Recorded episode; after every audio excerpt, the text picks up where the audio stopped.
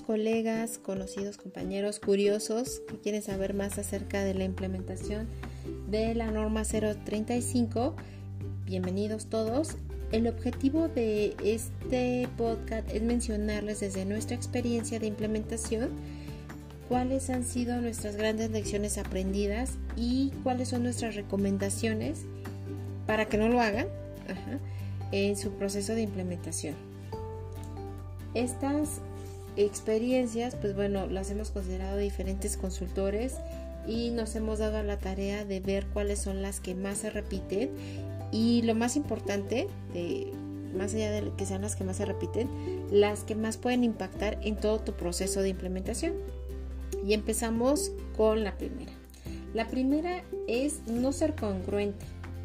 Que tu política de prevención de riesgos psicosociales no sea congruente con tu cultura organizacional. Nos hemos, hemos visto en diferentes organizaciones que la política de riesgos psicosociales es exactamente igual que la que viene como ejemplo dentro de la norma. Esto se vale, sí, pues sí, o sea, sí, sí se puede tener. Sin embargo, la política de prevención de riesgos psicosociales es tu política. Entonces, si no la haces congruente, si no le, le das ese, ese tinte de tu cultura, evidentemente la gente pues no la va a asumir como, como propia, cuando en realidad la política de prevención de riesgos psicosociales es de acuerdo a cada organización. Evidentemente tiene que tener eh, las especificaciones que mencionan en la norma, pero tiene que tener tu tinte de tu cultura organizacional. Entonces, ese es como el primer, primer, primer gran error, porque la política de riesgos psicosociales es el eje de todo tu proceso. Después viene no involucrar a la alta dirección en la ruta de implementación. Si bien yo sé que en muchos casos sí los involucran o a lo mejor a veces los involucran al, inicio, la realidad es que la involucración de la alta dirección tiene que ser en toda la ruta porque porque de hecho la parte del liderazgo está dentro de la norma. ¿Por qué? Porque no hay nada que impacte más dentro de la cultura organizacional que los líderes y su conducta y su congruencia. Entonces es fundamental, pero fundamental que involucremos a la alta dirección desde un inicio hasta el final. Y evidentemente que ellos también sigan eh, pues la política y sigan eh, todo lo que todos los acuerdos que hayan llegado para la prevención de riesgos psicosociales es de veras fundamental entonces ese sería otro de los errores el error número 3 y que parece como muy fácil pero no es tan fácil o muchas veces lo, lo viamos y, y el impacto puede ser contundente es la comunicación. Tu proceso de comunicación y difusión tiene que ser efectivo y tiene que ser pensado a corto, mediano y largo plazo. Si bien esta norma menciona muchos términos que a lo mejor no para todos son conocidos, como evento traumático severo o como riesgo psicosocial, entonces es bien importante que a todos nos quede claro de qué cosa estamos hablando, eh, que toda la gente sepa cómo puede prevenir riesgos psicosociales, cómo puede levantar la mano, cómo puede hacer una retroalimentación y no nada más eh, en una comunicación de eh, plana quede como un correo o como un comunicado, a lo mejor en alguna ventana de comunicación o en algún, en algún tablero, ¿no? Entonces, el proceso de comunicación y difusión es fundamental que lo hagamos y que tengamos en cuenta eh, que no nada más es de un momento, que no nada más es en la primera etapa o la segunda etapa de aplicación de la norma, sino constante. Vuelvo a repetir, porque es una norma que pega en nuestra cultura organizacional.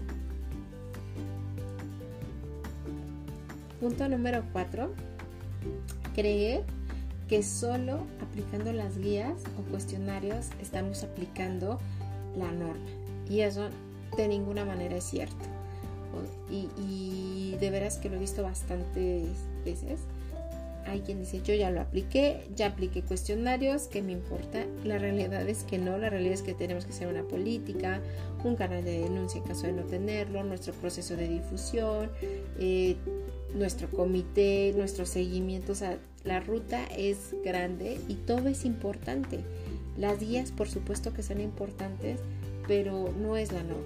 Es, sí son importantes, pero no es la norma. Entonces, muchísimo ojo con eso. Qué bueno que sí ya aplicaron los cuestionarios, pero tenemos que enlazarlo con todo lo demás. Y el último punto lo dejamos hasta el final, este punto, porque es el gran punto. O sea, realmente sí, sí, este lo hemos visto muchas veces y sí puede ser uno de los principales errores que le puede dar en la torre a todo tu proceso. Y es no aplicar las guías que vienen dentro de la norma, aplicar en su lugar una eco, o sea, una encuesta de clima, o tropicalizar los cuestionarios que vienen dentro de la norma. O sea, pensar que, ah, pues mejor aplico nada más mi encuesta de clima, le quito aquí, le pongo allá. Y, no, eso puede ser un gran, gran error. Si bien la norma dice, pueden aplicar estos cuestionarios y pueden aplicar otros siempre y cuando garanticen que los instrumentos o los otros cuestionarios miden lo que la norma quiere que se mida. Si lo tienen y tienen una cédula que garantice que ese instrumento está validado y estandarizado en población mexicana y bajo las mismas condiciones que los de la norma, si tienen ese documento o si su proveedor, en caso de que lo hagan con un proveedor, les garantiza eso, adelante. Pero si no, apliquemos los que están en la norma. Eso es bien importante, de veras bien, bien importante. Ya por último, recordemos que para una persona sus valores éticos son su destino, pero para una organización, para una empresa, su cultura organizacional es su destino.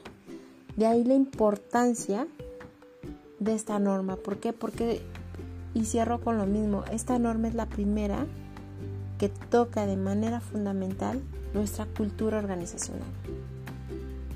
Muchísimas gracias. Mi nombre es Yvonne Borden y espero haberles podido agregar valor con esta información.